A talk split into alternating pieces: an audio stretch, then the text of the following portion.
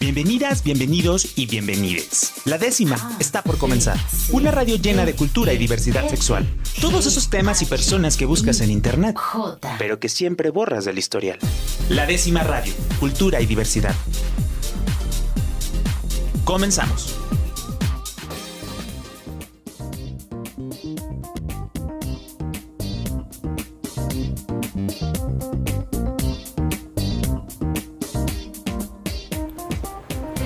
Pues muy buenas noches a todas mis amigas, mis amigos y mis amigas que nos sintonizan un miércoles más aquí en la décima radio a través de Jalisco Radio, el JB eh, de Jalisco Radio, el 96.3 de FM. Y estoy muy contento porque estamos estrenando un formato. Si usted nos está viendo en eh, Facebook, en YouTube, bueno, se va a dar cuenta que estamos estrenando un formato. Si usted nos está escuchando en eh, radio, en Spotify o en Apple Podcast, pues bueno, se va a dar cuenta de que es exactamente lo mismo. Vamos a estar aquí platicando, conociendo historias de la diversidad sexual, pero el día de hoy es una historia muy especial para mí porque estoy muy contento de poder, digo, usted está en radio y a lo mejor este, escucha ahí de fondo una musiquita que le va a dar una pista de en dónde me encuentro en este momento. Y para los que nos están viendo, quizá ya lo adivinaron. Estamos aquí en Genesis Disco Bar y estoy muy contento porque estoy platicando con DJ Papigonzo. Este, y pues vamos aquí a platicar esta noche en la décima radio sobre. Poco saben, digo, creo yo que lo interesante de Genesis Disco es, en mi perspectiva, que es el lugar, el tipo de lugar hacia el que deberíamos de aspirar la mayoría de los lugares, donde no importa orientación sexual, identidad sexual, vienes a divertirte, vienes a perderte en la música, en las luces, convives con todas las personas y te pasas un momento increíble. Inolvidable. Inolvidable, como tú lo has dicho, yo creo que muchas de las personas que nos están viendo han de estar muy envidiosas y envidiosos de que después de casi un año que un no año, han podido sí, estar, el 14 de febrero, de marzo, se cumple un año ya. Pues estamos de festejo porque después de un año estamos aquí en Genesis Disco Bar y eh, pues lo interesante es eso, ¿no, Felipe? Que, que tú traes un pasado que iniciaste mucho en eh, el ambiente gay, que te de- desenvolviste como DJ eh, y que de alguna manera te podremos catalogar como este gay friendly y nosotros como hetero friendly en tu lugar, o sea, es un ir venir y que a fin de cuentas cuando estamos en la pista de baile, cuando estamos escuchando a Donna Summer, los Jackson 5, Ícono, sí. eso no importa. Ah, no, no, claro que no importa. Pero platícanos, ¿dónde iniciaste? ¿Dónde surge DJ Papigonzo? Bueno, DJ Papi Gonzo primero fue Felipe Cortés, que es mi nombre, en una discoteca de los ochentas, que fue mis inicios en los ochentas, en un lugar buga que ahora, bueno, se les conoce así, los lugares heterosexuales, discoteca, que siempre han estado este, juntos, el ambiente gay, con los bugas de heterosexuales, ¿no? Entonces, este, pero ahora como que está más etiquetado todo eso, ¿no? Antes las discotecas eran para bugas, Ok. pocos lugares del ambiente gay existían. Yo el primero que conocí, pero que no era gay, vamos a llamar así, es donde este, hacían un show transvesti. Y tú pensarás, bueno, un lugar donde hay un show transvesti es que es un lugar gay. No, esto es el Sahara. Cuando eran los Five Golden Stars, se llamaba así ese grupo, en aquellos años. Y ahí fue mi primer lugar donde yo entré a mover las luces, y ya todo grabado obviamente para un show transvesti. En ese entonces, ¿quién estaba en el show? Eh, Jaime en paz descanse, que le hacía era el fuerte de Juan Gabriel, la chana, le decían la chueca a la otra, este, uno que le hacía, eh, se me olvidó ahorita su nombre, de Rocío Banquels, o sea, eran cinco grandes estrellas, porque así se llamaban ellos, que realmente el Sahara, para entrar al Sahara, el consumo mínimo ahí era de una botella. O sea, era como en esta época donde hay una época muy interesante que justo te comentaba, si habías, te había tocado trabajar con Gabriel Román, eh, La Pinal. Pinal, sí. Hay una época donde empiezan a surgir todo este tipo de lugares de centros nocturnos, de variedades de show travesti, pero eran lugares top, eran lugares de élite, donde estaban este, los shows del Guadalajara de día, el París de noche, el Deval, que este... Después llegó Books, se llamaba uno así, el Books. Taller, el Mónicas. Luego el SOS. Y luego del SOS, cuando hubo una separación, inició el Ángels, por el lado de La Paz. Después el Máscaras. Eran lugares muy exclusivos, pero muy representativos en todo esto del ambiente. Y digo muy exclusivos porque no a cualquiera podían dejar entrar, ¿eh? Sí era muy elitista todo eso. Pero era muy elitista en el sentido de generar este ambiente de élite o en sentido de generar este ambiente de un espacio seguro donde los gays de aquella época o las lesbianas o los travestis podían estar en libertad sin temor a represiones. A eso era más que nada, ¿no? Estar en libertad. Porque sí era muy marcado, ¿no? Aquello que te decían, aquel te señalaba, ¿no? Entonces llegabas a ese lugar, a ese espacio donde te hacías sentir con libertad. Yo iba y ponía mi música, ¿no? Era el ambiente. Ahí fue cuando inició en el Mónicas con la Pinal. Mi primera vez, este, el último, primero fue los jueves de la noche Oldies. Ok. Y luego lo cambiaron al último viernes de cada mes. Y era el éxito, porque todo estaba este, formado y adecuado para hacer como el estudio 54, que fue la idea de mi mujer, ¿eh? ¿Ah, mi mujer le dijo a Efraín, a Efraín Santa Cruz Cortés, así se llama el dueño del Mónicas, ex Mónicas, y le dijo, porque antes los shows transvesti, perdón los de ahorita, estamos en el 2021, pero antes era el plumaje, aquello era un opening había y la, clase, sí, no, no, no, no, o sea, era un show padrísimo. No estoy en contra de los de ahorita, pero antes para salir, digamos, de Verónica Castro, pues tenías que parecerte a Verónica Castro. No salía Manuela Torres diciendo que era Rocío Dulca, ¿no? Entonces, porque me tocó, ¿eh? Me tocó todo eso. Y mi mujer le dijo a Efraín, ¿sabes qué? Haz algo como en Las Vegas, como Estudio 54, algo que se vea de Y lo creó. Después de tanto tiempo, lo creó Efraín. Al otro lado del Mónicas, y después lo expandieron tanto, sí. era la bodega grande. Era, la bodega grande. Era una maderería ahí. Ok. Ya después cuando tomó él esa parte, lo creó así. Entonces, mi mujer le dio esa idea y lo llevó a cabo. Mónicas creció bastante, ahí conocimos muchos artistas porque había la entrega de los Monix y luego también este, cada aniversario pues traía un artista, no transvesti, ¿eh? O sea, un artista. No, pero era de la talla de que llegaron a traer hasta... Lorena Herrera, Rocío Dulca, Verónica Castro, Alejandra Guzmán, Chayán, este... Ah, se me van Dulce, este, también Diego Verdaguer, este, no sé, eran muchísimos artistas, cada año traía uno, ¿eh? Era una fiesta espectacular para Efraín. A él no le importaba, no escatimaba en gastos. ¿eh? Audio, música, música me mandaba a México a traerla exclusivamente. Porque en aquel entonces obtener la música no era tan sencillo ah, como no, ahora. No, ahora digital, todo, lo baja, lo descargas, compra, no. Antes era ir a comprar los viniles. Fue el primer lugar, yo lo aseguro, que trajo el aparato de CD.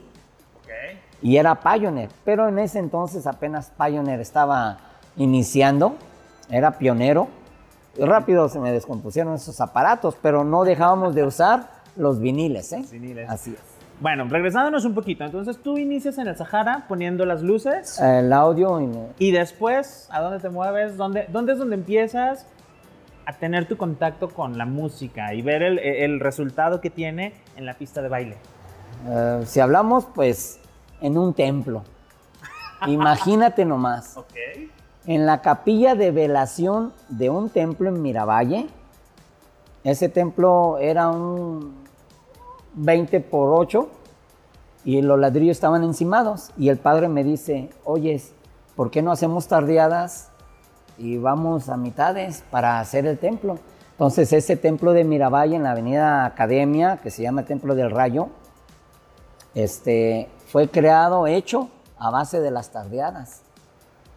Y ahí donde se hacían las tareas era la capilla de velación. Ok. Entonces, medio raro, pero...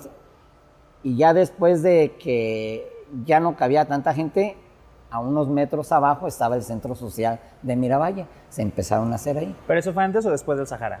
Ah, mucho antes. Mucho antes. Después de ahí fue cuando ya me jalaron a la primera discoteca. Ok. En los 80. Y de ahí, como hubo el problema luego, luego fue en el Sahara. Que me dejaron trabajar, muévele las luces, tú pones estas canciones, te pasaban la lista y del show. Me fascinó a mí mover las luces, pero no era lo mío, poner un cassette con la canción de cada uno. No había CDs en ese entonces.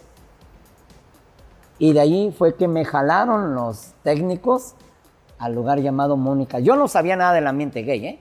Nada. ¿Cuántos años tenías? Eh, tenía en ese entonces, en el 80, yo soy del 66, tenía 14 años. Yo era menor de edad, me pusieron una chinga, perdón que lo que diga, pero porque este, yo era menor de edad, ya trabajaba de noche. Es que justo eso iba. ¿Cómo fue como.? A ver, no, no, no, no, podemos negar que crecimos en un ambiente, en una sociedad machista, donde, sobre todo en los años 80, cuando veían que había algún gay que se vestía de mujer, era discriminado, juzgado, golpeado, por decirlo menos. Así es. ¿Cómo fue ese primer encuentro tuyo con este mundo del transformismo? del transvestismo y, que poco a poco se fue haciendo pues tu modo de, trabajo, de, vivir. Mira, llego al Mónicas. Yo no sabía que era una disco gay. Yo, bugas y todo, así nos dicen, ¿no? Bugas, bugambilias. Este, llego y me dice, usted ponga música, me dice el técnico, mientras voy con el dueño. Y el dueño en Lolo me mandó una copita de coñac. Yo le entré y dije, bueno, sabe rico esto. empecé a poner, yo no me había fijado hasta que me mandan la lista del show también, la Pinal y la Mona Lisa en paz descanse. Y empiezo a leer, pero cuando empiezo a leer yo me fijo que estaban besándose hombre con hombre. Y yo empecé a contar y dije, ah, caray, aquí hay... Algo está raro. El 90% de hombres con hombres y pocas mujeres. Y entre mujeres también. Eh, pero muy poco. Más reservado eso, ¿eh? y que le agarro, había un interfón de la cabina a la barra con el dueño y le digo, oiga, pues esos botones se están besando. Dice, ah, usted que no le importe, usted ponga la música. Ah, yo le empecé. Terminó y me dijo, ¿no sabe usted esta ambiente? No. ¿Sabe que me gustó su música, su forma de poner la música? ¿Por qué no se queda? ¿Cuánto gana ya? Le digo, pues es que estoy allá, pero está clausurado por esto. ¿Cuánto gana tanto? Por lo que yo ganaba la quincena, él me lo pagó por noche. Entonces yo dije, ah, caray, aquí está muy bueno esto. Pero me decía, a mí me gusta que haga y deshaga de todo. Aviéntele para que la gente siga viniendo y consuma y todo. Lo bueno que tenía Efraín es que no escatimaba en gastos. Traía música, después me mandaba a México. Y ese fue mi primer contacto en el ambiente gay. Que yo no conocía nada. Cuando ya le digo, oiga, ya abrieron donde estoy, pero yo tengo que ir a dar las gracias para quedarme con él a trabajar. Me quedé con él a trabajar. ¿Y cuánto tiempo estuviste en Mónica? Seis años. Seis años. Seis años. Me fue muy bien. Eh, mis hijas conocieron Mónicas de niñas, de chiquitas, corrían en la barra y todo, cuando le daba mantenimiento. Nunca soy de los que me pongo a mezclar en el día como para, dicen, voy a ensayar. Pues eso no se ensaya, a mí. Y este, me fue muy bien esos seis años, solo que cuando llegó Alejandro Fernández con su ayudante, yo tenía mi ayudante de cabina, hubo un problema, lo golpearon, yo dije, a ver, ¿qué pasó? Y paro la música, yo 3.30 de la madrugada, estaba llenísimo en Mónicas, me dice, ¿por qué para la música? Le digo, es que no vas a alcanzar a sacar a la gente, pero no le importa a usted, son tres y media y yo me arreglo y aquí este, no va a pasar nada. Le digo, es que te van a clausurar, va a llegar reglamento. ¿Usted qué le va a ¿Pero a quién le dijiste? ¿A Efraín? A Efraín. Ok. No le importó, no sacaban a la gente y que llega reglamento si le clausura. Ahí se acabó Mónicas para mí. La décima radio. Cultura y diversidad sexual para todas, todos y todes. Continuamos. La décima radio. Cultura y diversidad sexual para todas, todos y todes. Continuamos.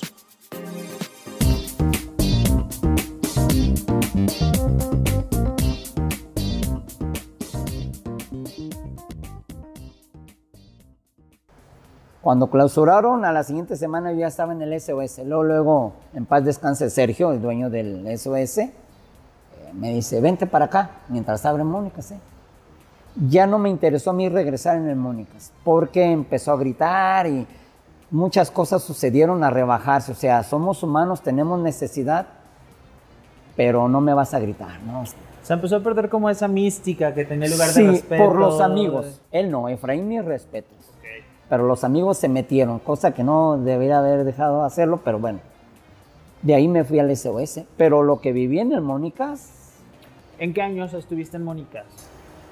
Eh, fueron dos veces, ¿eh? Cuando regresé y disfruté los seis años fue en 1989. Yo estaba trabajando en San Miguel el Alto, en una discoteca que inauguré allá, se llamaba Palladium. Y mi mujer me decía, ella iba al SOS los jueves de cóctel. Y me decía, ¿por qué no te vienes en el Mónicas? Dicen que te regreses y que mira, que vente. Y yo estaba muy bien en el pueblo porque ganaba bien, trabajaba poco. Me vengo, terminé una noche, me vengo, ella estaba en el Mónicas y empiezo a trabajar nuevamente en el, en el 89. Entonces duré esos seis años, pero ya fue que te digo, clausuraron por eso de Alejandro Fernández, ¿no? No lo culpo él, pero él fue. Pero fue la noche que Ah, estuvo no, sí. ahí. Bueno, pues ya se armó una leyenda aquí de, eh, de esta situación de con Alejandro Fernández que muchas veces desconocemos. Algo que a mí me pesa mucho, digo, yo tengo 32 años, 33. Algo que me pesa mucho es que las nuevas generaciones, hablando de nuevas generaciones de chavos que nacieron del 2000 para acá, pues no les tocó vivir el Mónicas. Y eso que a mí no me tocó, yo creo que, o sea, a mí me tocó pues que a partir del 2006, porque también empecé a salir más joven, pero yo les decía, es que lo que era Mónicas, lo que era Angels, tenían una vibra, tenía, o no sé si era porque yo era nuevo, pero hasta la fecha no he volvido, no he volvido, hasta la fecha no he vuelto a sentir como ese ambiente, esa magia que se vivía los 31 de octubre, los 31 de diciembre, el 15 día de grito, septiembre, que era como... Y el día de los Monix. Ese no me tocó, fíjate. No te tocó, era en No. Ok. En diciembre la entrega de los Monix. ¿Qué era la entrega de los Monix? Aparte que era una chinga trabajarle ahí para los Monix. Porque uno editaba todo. En aquel entonces este, la tecnología no estaba tan avanzada. Entonces tenías que editar videos casi análogos, vamos a llamar así, ¿no? O sea, y los Monix no era más que eh, premiar a los transvestis, nueva generación, vamos a llamar, a los nuevos. Ay, había unos que pobrecitas, ¿no? Pero bueno, ella se sentía Pues Lorena la Herrera. Sí, no, no, o sea, es lo que, te- por eso mencionaba yo, ¿no? Que mis respetos para en aquellos años lo que te exigía, porque tenían cuerpazo, había una Talía que mis respetos, había, este, ay, se me van los nombres, soy malo a veces para eso, pero tenían un cuerpo y se parecían, no usaban tanto los dollies y las, cosas, no, los trucos que le dicen como ahora, ¿no? Pero te lo exigían. Era, Efraín era muy exigente, de repente lo voy a decir, digo, me decía desde la barra, "Ch, apáguele ya eso, que se vaya ese joto. O sea, así le decía. ¿Por qué? Porque ya le había hartado la canción. O se la ponía casi como ardillita. Sí, salía el transvesti de él y me dijo, oye, yo no sé, le digo, así está tu canción. No es cierto, yo culpaba, no le iba a decir que Efraín me había dicho. Sí, claro. O sea, que- Pero sí, eh, eso, Efraín era muy exigente, pero pagaba muy bien, en todos los sentidos. Les ayudaba en el vestuario, que eran la Shakira, lentejuelas, plumaje, o sea... Oye, pero te tocó en la época con Gabriel Rom- con la Pinal en Mónica y después con Ricky Lips. No, fíjate que él, eh, creo que es, le decíamos la Acapulco, Porque se va a enojar. No lo sé, fíjate que le molestaba tanto, y por micrófono Acapulco, y se enojaba. Damos un saludo a Ricky Lips. Este, cuando estuvo la Pinal, ya después casi no se le entendía a la hora de X motivo. Y la Mona Lisa, pues siempre fue, ¿no? Este, el fuerte ahí en el Mónicas, interpretaba a muchos. Y ya cuando yo salgo, fue cuando que clausuraron, fue cuando Lips y todo eso que vienen de Tijuana, algo así. Fue lo fuerte, ¿no? a mí no me tocó, porque yo pocas veces trabajé en, los seis años en el botanero, porque del botanero los miércoles te ibas a Mónicas, te llevaba un camioncito y los domingos también. Esa es otra rutina, otro ritual que me pesa muchísimo, que a lo mejor tú, que tienes 20 años y que estás escuchando esto... No disfrutaron. Ni lo conocieron, o sea... Y todavía te daban de cenar. Te daban de cenar gratis. Estaba el Jotibús que te llevaba a las doce y media y a la una media que cerraba. Te llevaban a Mónicas porque los Y aparte era de ley los domingos ah, hasta en Botaneros. ¿Tú te quedaste en Botaneros? Pocas veces. Eh, siempre fue mi familia. Yo empecé a trabajar los jueves en el Mónicas. Fue cuando mi mujer me habló. Y me dice, ya ponte a trabajar aquí. Mira, bueno, empecé a trabajar un jueves de noche oldies. Fue el éxito total. Al día siguiente me dice, quédese el viernes. Bueno, y luego el sábado, a la siguiente semana fue así. Y me dice, oiga, ¿y por qué no me trabaja? En ese entonces yo trabajaba en un banco de miércoles a sábado. Bueno, ¿cuánto gana en el banco? Pues tanto, y me sacó, porque me pagaba bien. Entonces trabajéme de martes a sábado. Ya le trabajé yo de martes a sábado. Cuando me dice, oiga, ¿por qué no me trabaja en el botanero? Le digo, no, es que mi familia, mis hijas chicas, Claro. Yo dije, no. Ya después, ya casi lo último, empecé a trabajar en el botanero, pero sí, pues terminaba sin chingas, salíamos y almónicas, ¿no? Antes de que el Fotibus saliera del botanero para llevarse los almónicas. Pero yo creo que trabajé ahí unos dos años. Dos años nada más. Sí, no más. ¿Y en dónde termina toda tu parte LGBT? en el Máscaras, porque del Mónicas me voy al SOS y luego al Máscaras y ya de ahí este, termina, digamos, en un lugar etiquetado, porque trabajé como dos noches en el ah, Caudillos. Cuando en aquellos años el no me gustó, mala la paga y exigía mucho desde temprano hasta la madrugada. No, yo no iba a trabajar por mendigos 200 pesos la noche. No, es mucho. Ganas demasiado como para pagar 200 pesos, no. Este, cuando el SOS lo clausuran, que ahí fue que nació Roberto Espejo, este, la gorda. Eh, lo clausuraron, no sé qué motivos habría, me fui al Máscaras. Del Máscaras, eh, Urban eh, anunciaba las noches oldies y era... En Máscaras también. Sí, en Máscaras. me pagaba bien el dueño, también Efraín se llama. Y ya de ahí terminó, no me acuerdo qué problema hubo, que yo salí de ahí.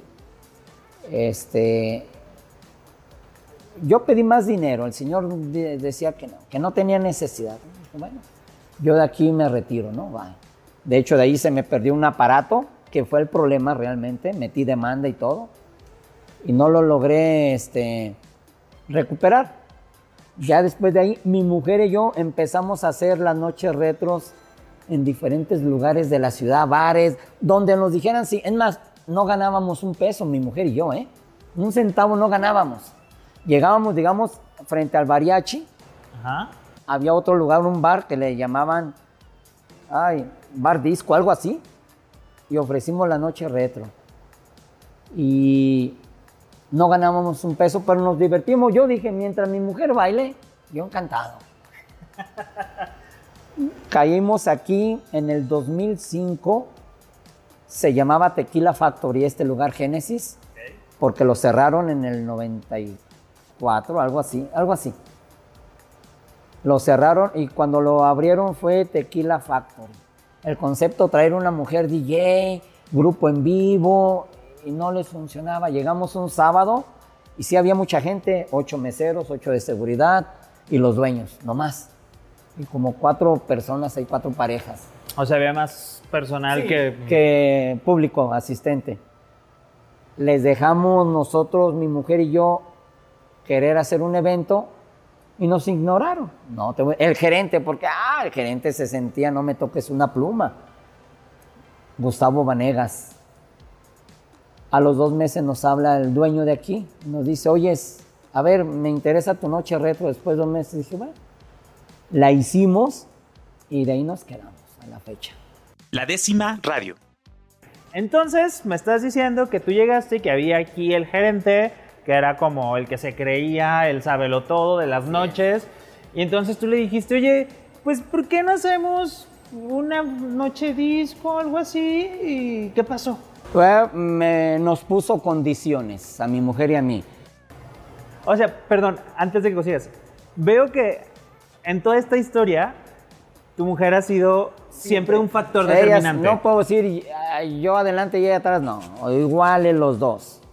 Porque ha sido el brazo fuerte mi mujer en todo esto. Ella me critica, mi celular puedes ver y dice, ah, pinche mezcla tan jodida hiciste ahora, quítame esa canción, está horrible, que no ves a la gente. O sea, me critica. Bien directo ella, o sea, ¿cómo va? ¿Por qué? Porque mi trabajo se refleja también en la venta, en la barra. Pero eh, al- algo, digo, algo muy lindo que, que ahorita me estoy dando cuenta es cómo ah, desde la parte de Mónica... Desde que somos novios. Que- Porque todavía somos novios, ¿eh? 36 años. Ella dice que 37, yo digo que 36. No vamos a entrar en discusiones, Pero vivimos unión libre, pero no estamos firmar el papelito.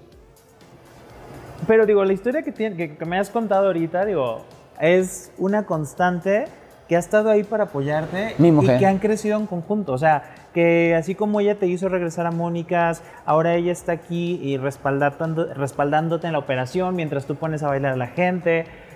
Qué, qué- qué lindo, qué lindo como esta interacción, como esta... Eso es lo rosita, porque también tenemos lo negro, ¿eh? Nos peleamos, Ah, normal. no, bueno, Ah. pues, pero aquí estamos hablando puras cosas padres. pero bueno, retomando Tequila Factory. Tequila Factory, el gerente nos dice, las primeras 50 personas que entran en el cover es para mí. Que, ah, caray, ¿por qué? No tienes gente. Lo único que vamos a hacer mi mujer y yo es traer gente. Y le digo, ahora, tu sonido está muy jodido. Hay que traer un equipo de sonido. Si quieres, si no, no. Entonces le digo, bueno, quiero hablar con el dueño, él fue el que me habló, ¿no? Yo soy el gerente y conmigo te entiendes. Ah, pues la hicimos la noche. No, pues esto, a llenar. Obviamente los 50, ah, porque era los 50 primero para mí. Si no entran 50 personas, todo se queda para mí. 20 y va, ok. Entraron 400 y tantas personas esa noche. Wow.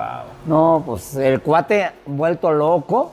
En su vida había vendido en, en dos años y medio que tenía el lugar ya abierto como Tequila Factory. Se le acabó la todo, pues no tenía nada. Pues, Está acostumbrado a esas exacto. cantidades de gente, pues. No, pues nada. Después, oye, vamos haciendo tardeadas y empezamos. Le digo, es que no es que no quiera hacer tardeadas, pero bueno, vamos a hacer. No funcionaron las tardeadas, la verdad, porque no te permiten vender alcohol en la tardeada. Ya.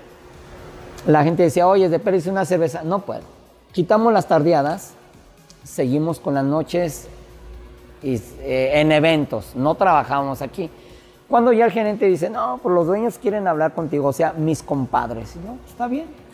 ¿Así? Así todavía Sí, como eh. de mis compadres. Es que yo vengo de Medusa, de allá de México. O sea, él decía que de los mejores lugares, ¿no? Ah, pues le digo, pues aquí no veo nada, pero bueno. Entonces me dice el dueño, ¿sabes qué? Tu mujer y yo trabajan para nosotros. ¿Qué te parece como gerente operativo? Tú como DJ, porque todavía me dice, y él va a pasar a ser gerente regional. Ah, o sea, le digo, entro yo y él lo subes de nivel. Sí. Ah, ok. ¿Y tenían otros lugares o nada Sí, más era como.? no, no, es que Hoteles Misión tiene muchos. ¿no? Ah, tiene ok, ya varios hoteles. de- ah, ok, ya. Sí, sí, en ese entonces eran 68 hoteles, 68 lugares. Me dice, ya ahora que era gerente regional, no creo que puedas hacer la labor de DJ y de gerente y o la operación y todo. Te me voy a hincar si lo logras. Hasta ahorita estoy esperando eso, ¿verdad? Pero bueno. Pero gracias a mi mujer que hemos estado en Mancuerna, este, ha sido un brazo muy duro, pero la verdad es linda, tiene su lado lindo también.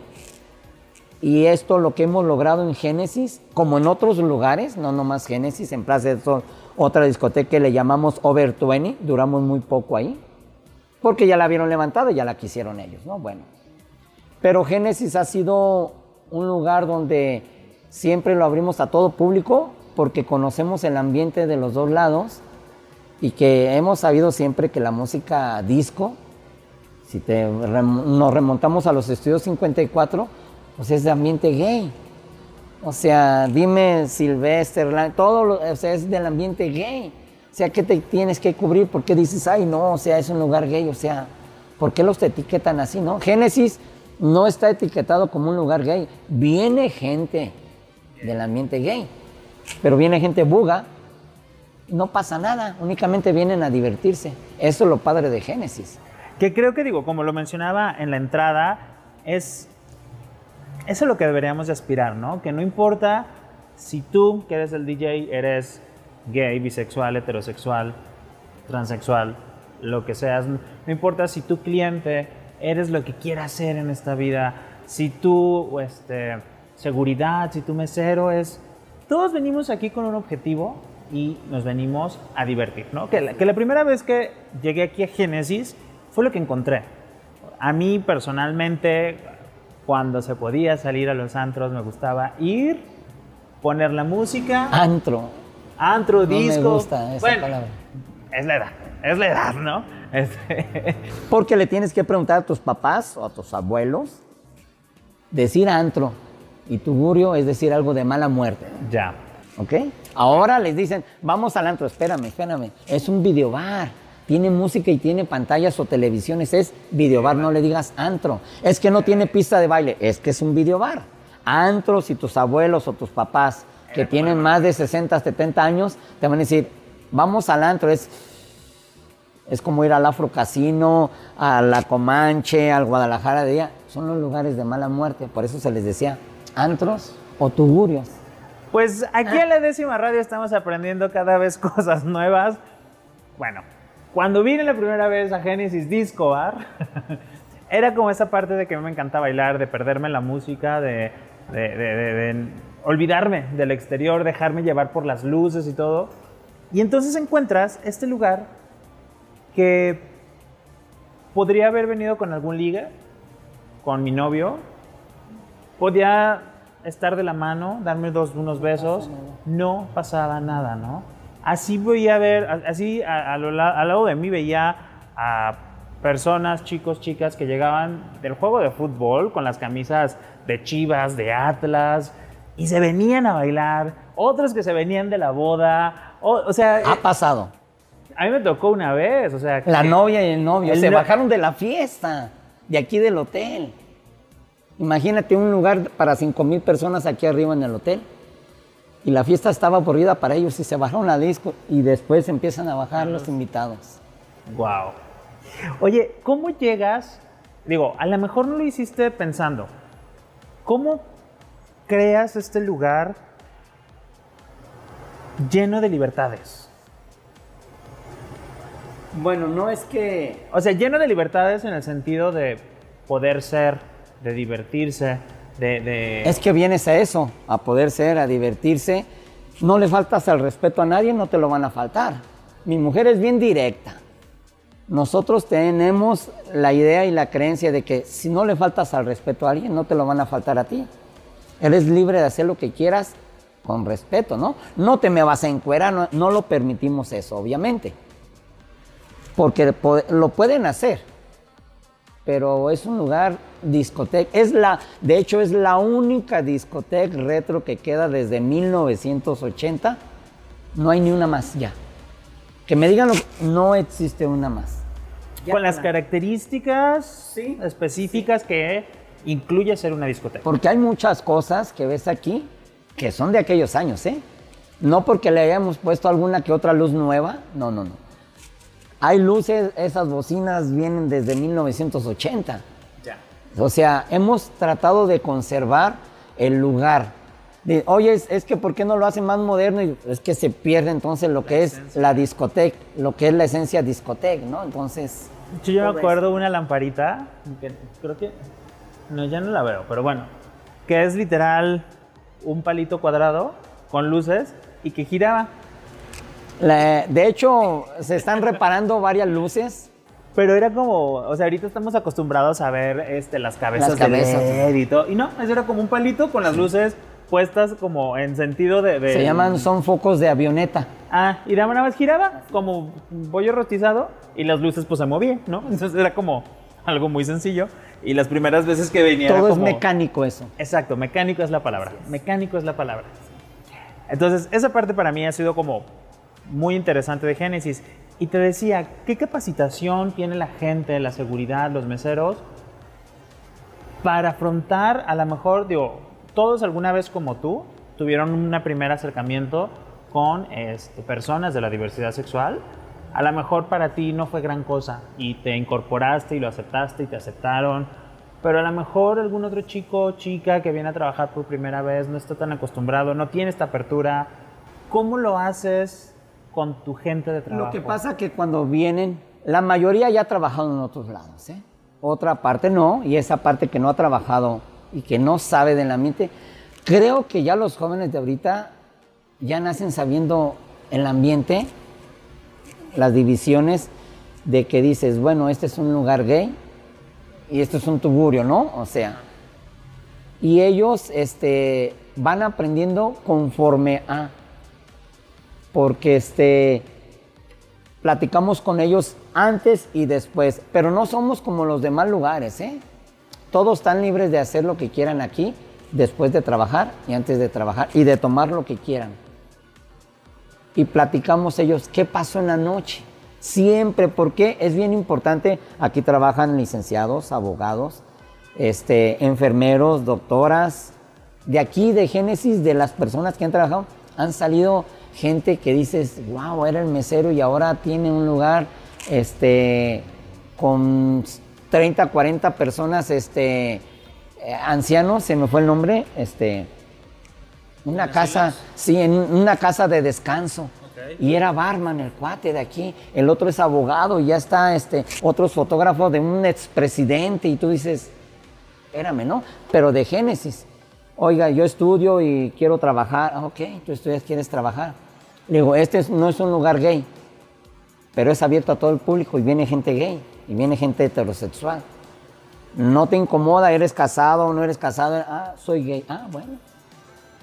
Entonces, no hemos tenido ese problema nosotros de no darles una educación, vamos a llamar una enseñanza, porque ya vienen más empapados a veces que uno, ¿eh? Ya. Verlo bien eso y, dices tú, ¿pero por qué? Es que lo vives, en la, ahora lo vives y en la calle antes era muy señalado eso, mira, y te señalaban, ¿no? Entonces, ahora ya no, ya tienes esa libertad, porque tú ves en la calle a las personas agarrados de la mano y eso. Hay gente todavía muy conservadora, pero estás hablando de la gente muy adulta ya, ¿no? Ya. Y hay muchas adultas que salen del closet. que yo siempre les digo a las personas, yo lo veo como un proceso normal, que cuando vivimos en una sociedad tan machista, en una sociedad que siempre nos ha puesto muchos estatutos sociales para cumplir estándares, pues claro que cuando ya llegamos a una sociedad que es más abierta, dices, por fin puedo ser yo, ya puedo tener hijos, puedo tener una pareja, pero... Te puedes casar. Ajá, no, no, o sea, que ya tienen hijos de manera, o sea, con su pareja heterosexual, pero dicen, ya no puedo soportar esto, ya está una sociedad que me va a aceptar con mi pasado, como está. Así es. Puedo ser yo, ¿no? ¿Cuántos señores este, ya grandes este, se, se aceptan como una persona trans, inician su proceso de transición, etcétera? creo que es muy válido y creo que, que, que, esta parte es muy, muy padre respetarla y encontrarlos y convivir y aprenderles. Eh, fíjate que algo de lo difícil, vamos a llamar aquí en Génesis, como no es un lugar etiquetado como el Open, cuando estaba como el Blog X, los baños.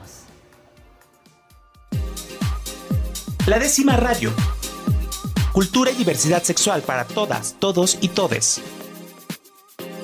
Continuamos. La décima radio. Cultura y diversidad sexual para todas, todos y todes. Continuamos. Entonces no entiendo a la gente que dice, oye, ya no voy a Génesis porque va mucho gay.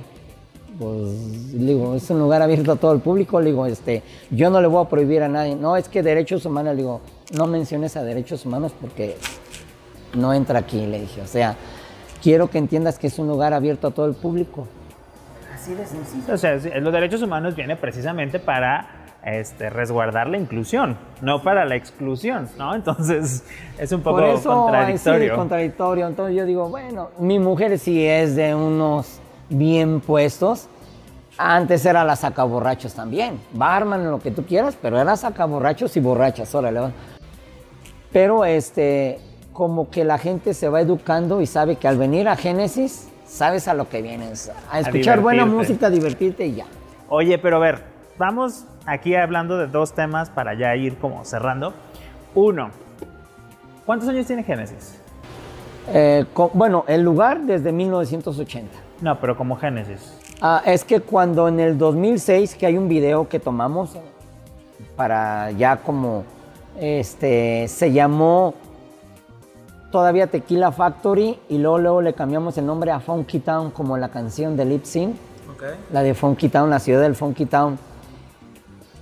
Y empezamos nosotros a buscar el logotipo de hace años de Génesis y los dueños pues, no les interesaba y nos entregan, ¿no? Nosotros metimos al INPI los documentos para el logotipo de los derechos y todo eso. Entonces le pusimos nosotros Génesis como en el 2010, señora Elia. Sí, ¿verdad? Como en el 2010, Génesis.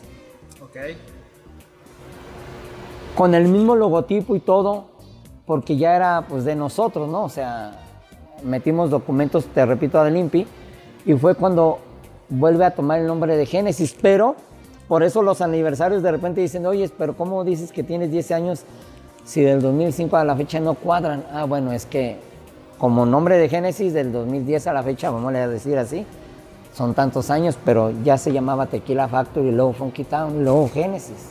Ok, bueno, entonces es ya tienen como mucho tiempo, pero como Génesis, Génesis lleva 10 años. Por decirlo así. Ok. A ver, yo de manera personal puedo identificar que un poco el boom, ya como más masivo de Génesis, fue como en el 2015. Sí. ¿Cómo fue ese proceso? Casualmente entran un grupo de jóvenes con mi mujer, vestidos retro. Ok. Y le preguntaron a mi mujer que si había problema de venir vestidos así. Ella dijo, pues no. Y ahí empezaron a hablar por teléfono. Como que estaban en alguna fiesta que no les pareció. y Empezaron a venir. Y en el 2015 empezó eso, a venir muchos papás y sus hijos y, y así los veías. Entonces en el 2015 empezó ya fuerte Génesis poco a poco porque no cobrábamos a las mujeres. El cover era nomás para los hombres. Entonces de repente veías pues 50% y 50, ¿no? Hombres y mujeres. Cuando ya de repente dice el hotel, ¿sabes qué? Pues ya todo parejo.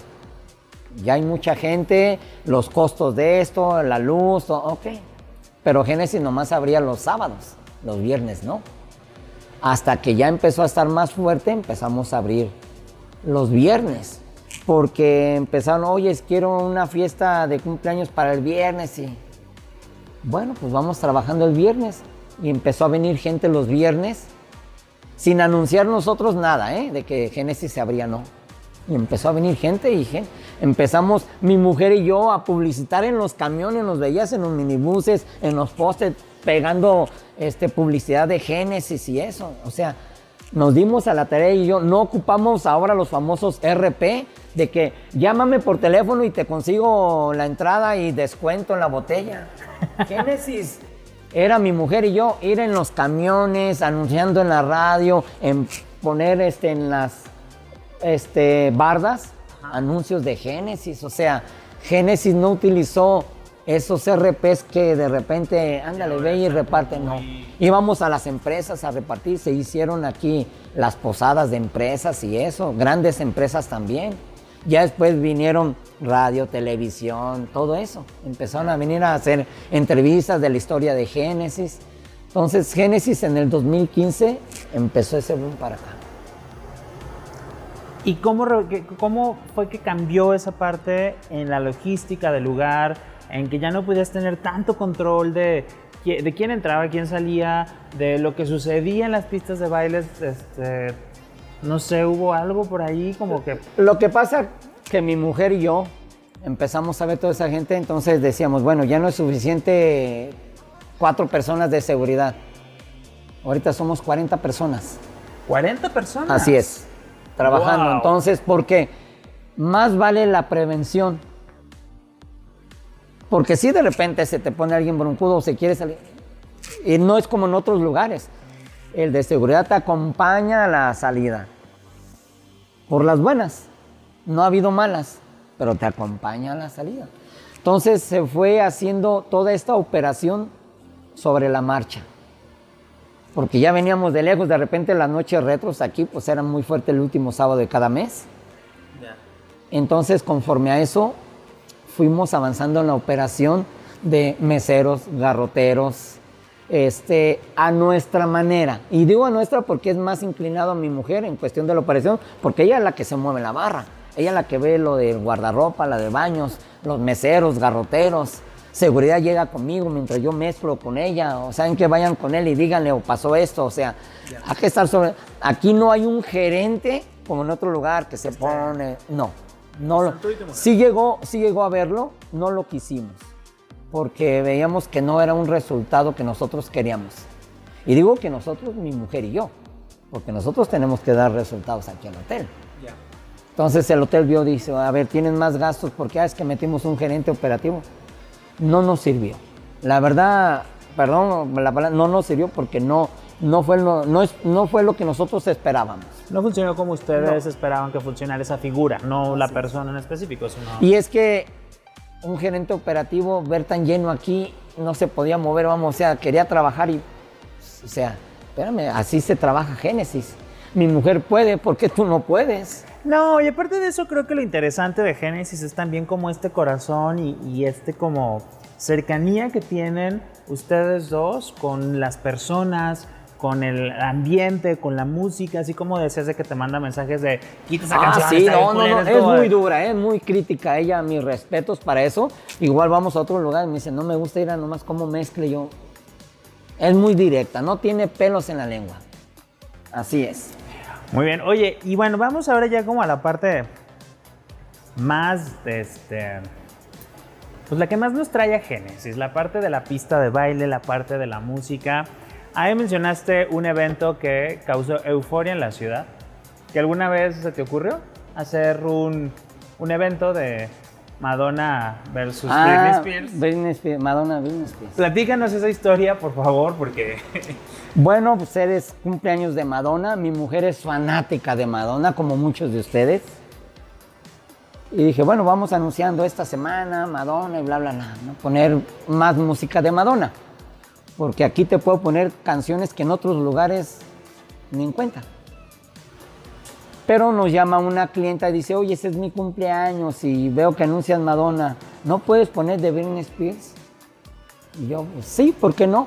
Pero se me ocurrió agarrar el Photoshop y un programa llamado Vegas, ahora Sony Vegas, ahora Vegas, y puse imágenes con audio y Madonna contra Britney Spears.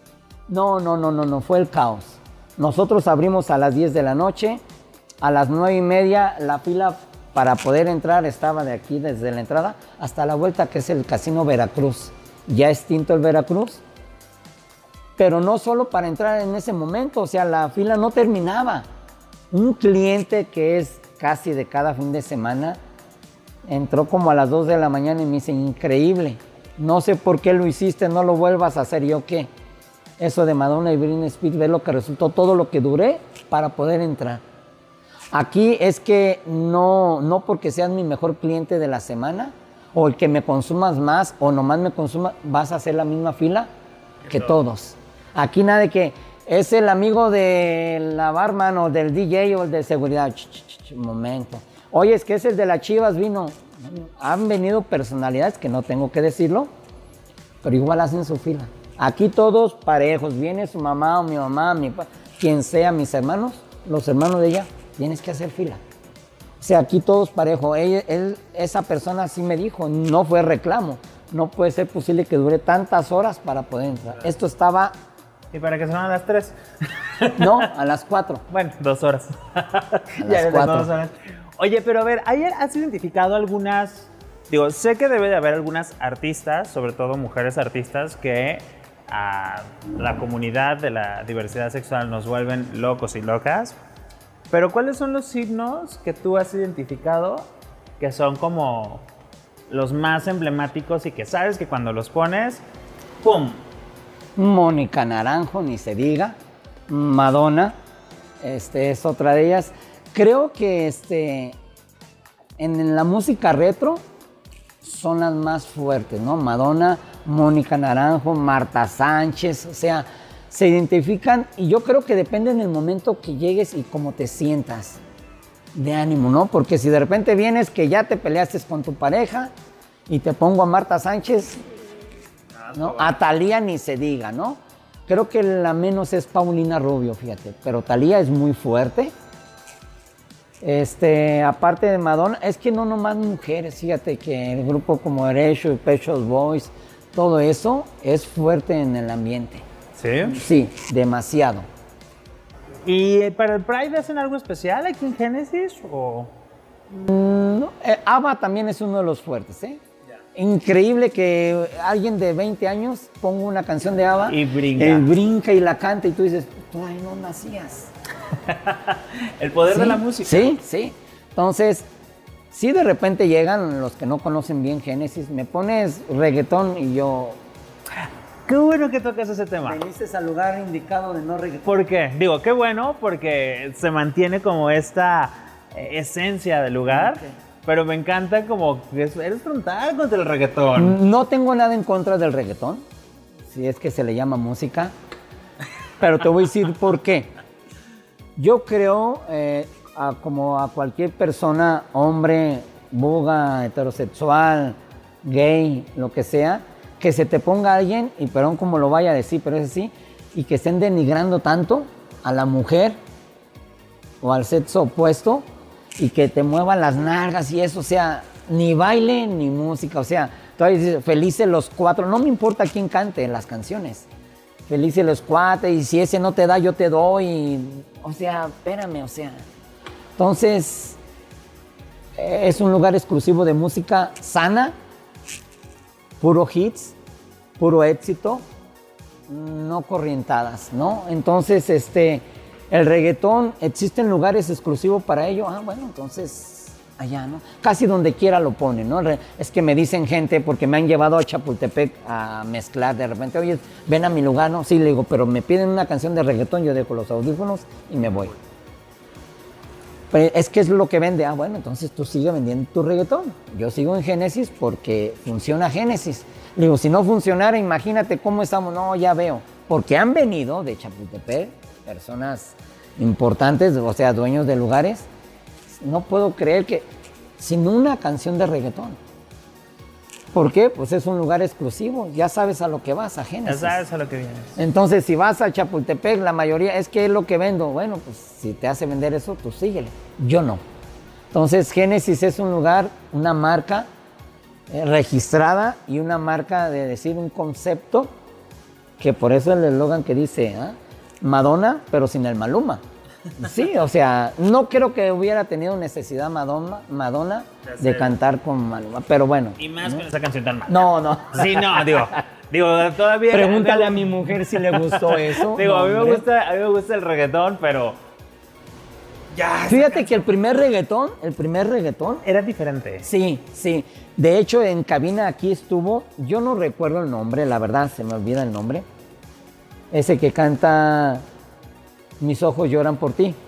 Estuvo el hermano, él aquí en la cabina. Se metió a la cabina, me dice, oye, y se presentó y digo, ah, y venía con el productor. Y casualmente entró él cuando estaba la canción de su hermano. Y me dice, es que aquí en México es muy fuerte y pega mucho, porque aquí lo quieren tener eso. Me dice, allá con nosotros es música de calleje- callejera, dice.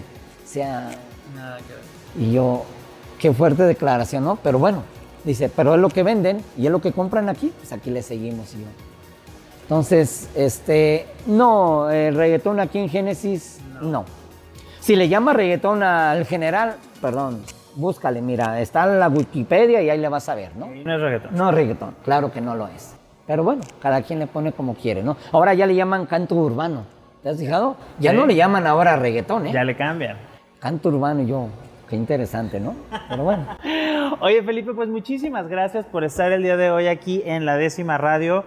Para nosotros es muy importante también conocer estas, estas otras historias que eh, pues de repente nos abren y nos arropan a personas de la diversidad sexual, donde ubicamos como estos lugares seguros para poder ir, para poder divertirnos, para poder desplayarnos y para poder eh, pues expresarnos.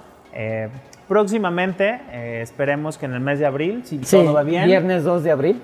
Es la reapertura. Es la reapertura. En dado caso que no sea el viernes 2 de abril, en alguna de las próximas ah, semanas de abril. Lo haremos saber. Este, pero sigan al pendiente de las redes sociales de Génesis Disco Bar. ¿Sí es Disco Bar? Génesis Discotec. Es que es una discoteca. Ok. ¿sí? Génesis Videodisco, o sea. Ok. No antro, no tuburio. No, no, no. Ya, eso ya me quedó claro. Sí, no, no, no. Es que eso, tienen que buscarle tantito. ¿Qué es un antro? ¿Qué es un tuburio? Y te van a decir, mala muerte. Perfecto. Yo les agradezco a ustedes. Muchísimas gracias.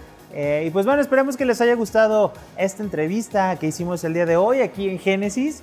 Y pues esperemos que este formato funcione, que lo podamos seguir repitiendo. Pero en lo que decidimos cómo va todo esto, los espero el siguiente miércoles con más historias, con más emociones, con más risas, con más carcajadas, aquí en la décima radio, a través de Jalisco Radio. Nos vemos. Bienvenidas, bienvenidos y bienvenides. La décima está por comenzar. Una radio llena de cultura y diversidad sexual. Todos esos temas y personas que buscas en internet, pero que siempre borras del historial. La décima radio, cultura y diversidad. Comenzamos.